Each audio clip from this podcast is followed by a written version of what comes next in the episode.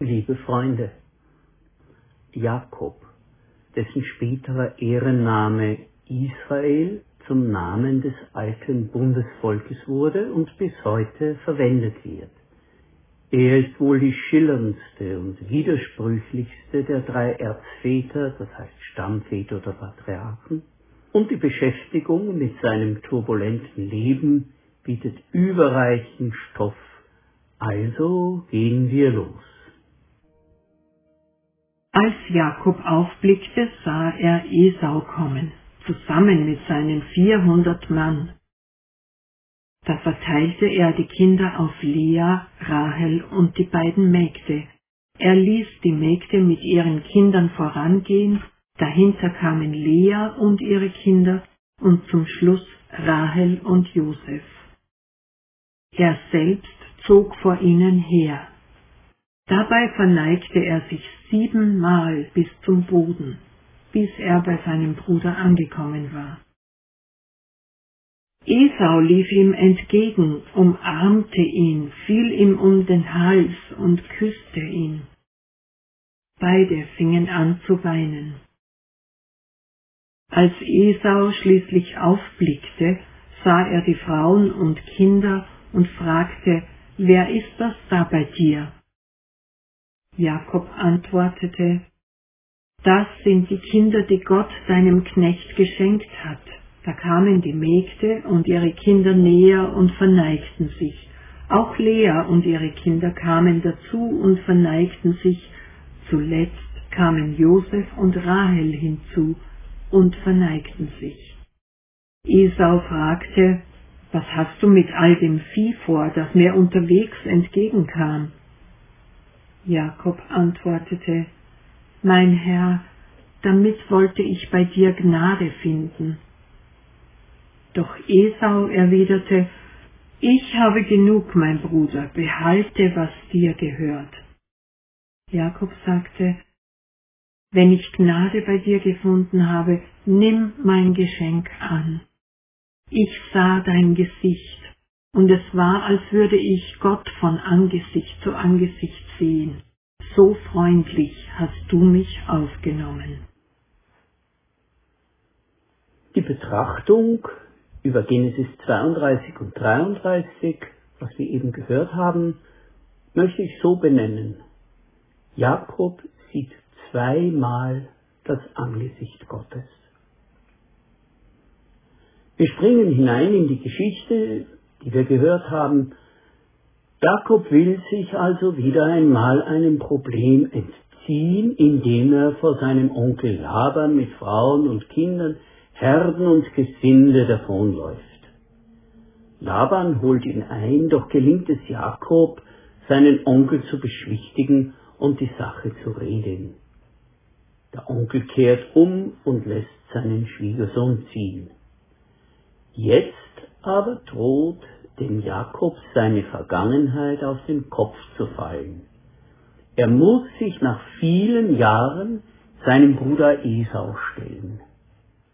Jakob hat allen Grund, den bitteren Hass seines Bruders Esau zu fürchten, hat er ihn doch um den Segen gebracht, der dem Älteren zusteht.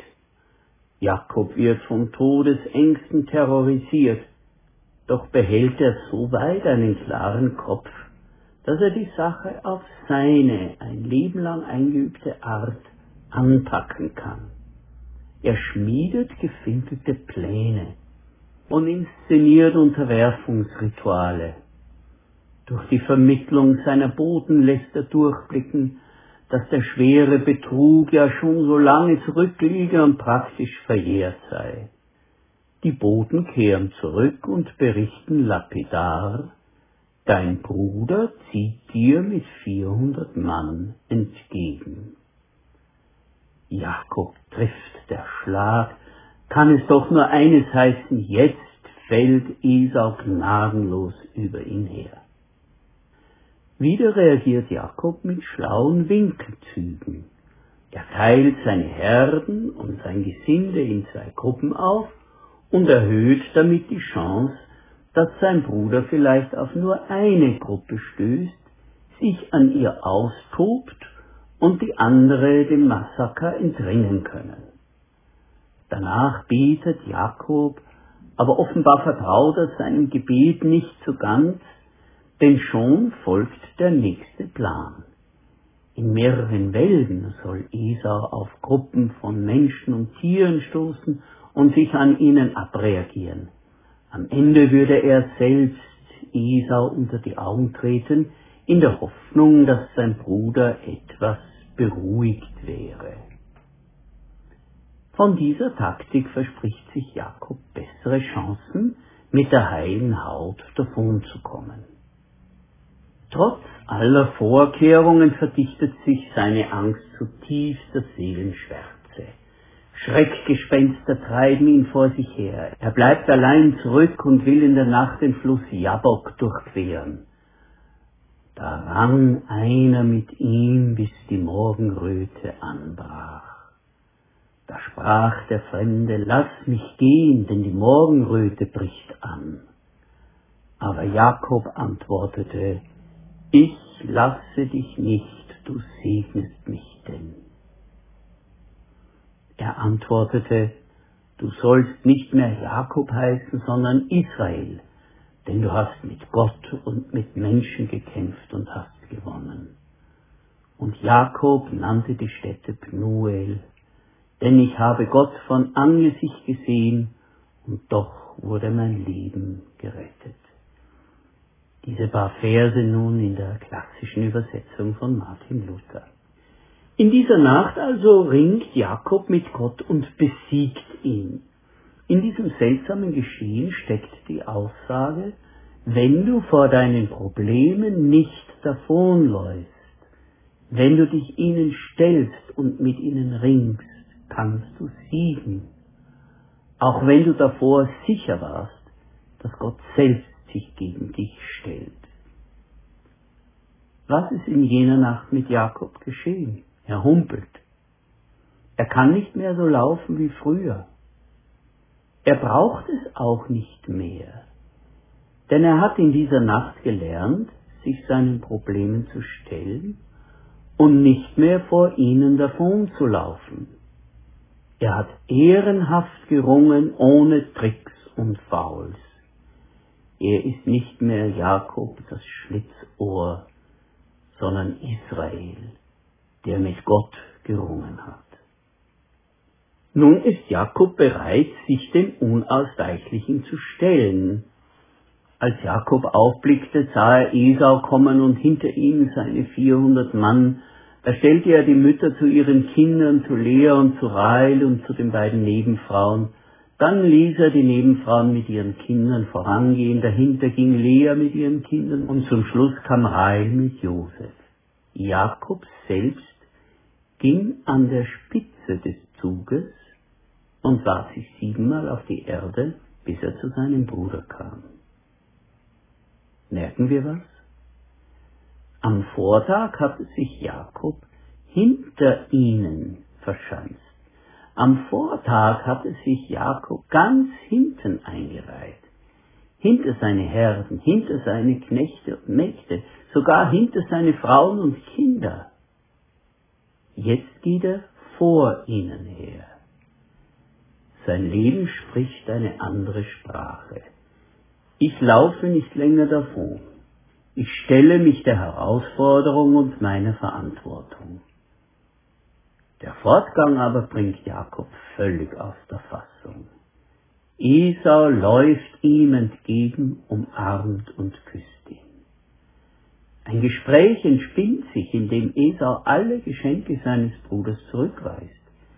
Lieber Bruder, sagt Esau, ich habe selbst genug, behalte es nur.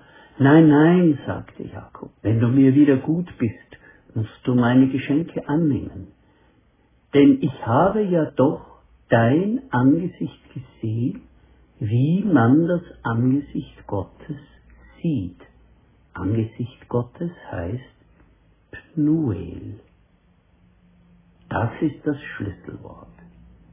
Das Angesicht Gottes. Ein zweites Pnuel.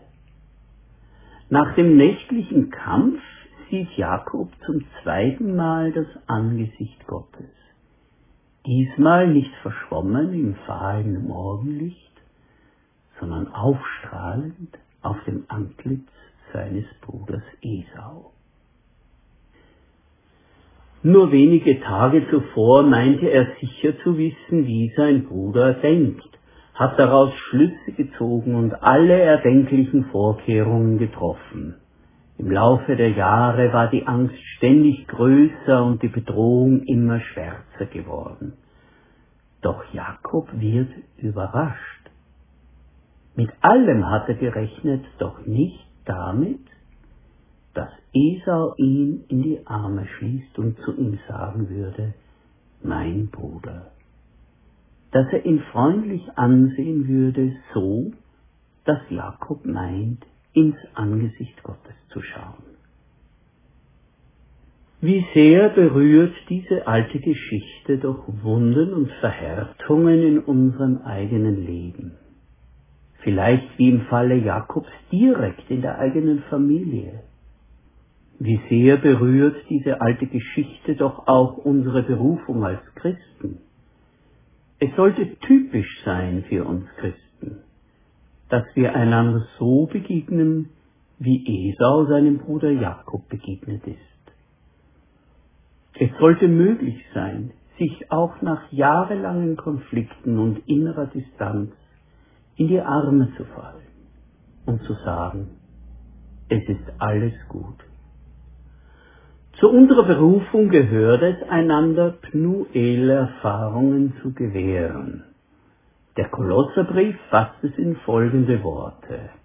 Ihr seid von Gott erwählt, der euch liebt und zu seinem heiligen Volk gemacht hat. Darum zieht nun wie eine neue Bekleidung alles an, was den neuen Menschen ausmacht. Herzliches Erbarmen, Freundlichkeit, Bescheidenheit, Milde, Geduld. Ertragt einander. Seid nicht nachtragend, wenn euch jemand Unrecht getan hat, sondern vergebt einander, so wie der Herr euch vergeben hat. Ja, zu unserer Berufung als Christen gehört es, einander Pnuel Erfahrungen zu gewähren. Amen.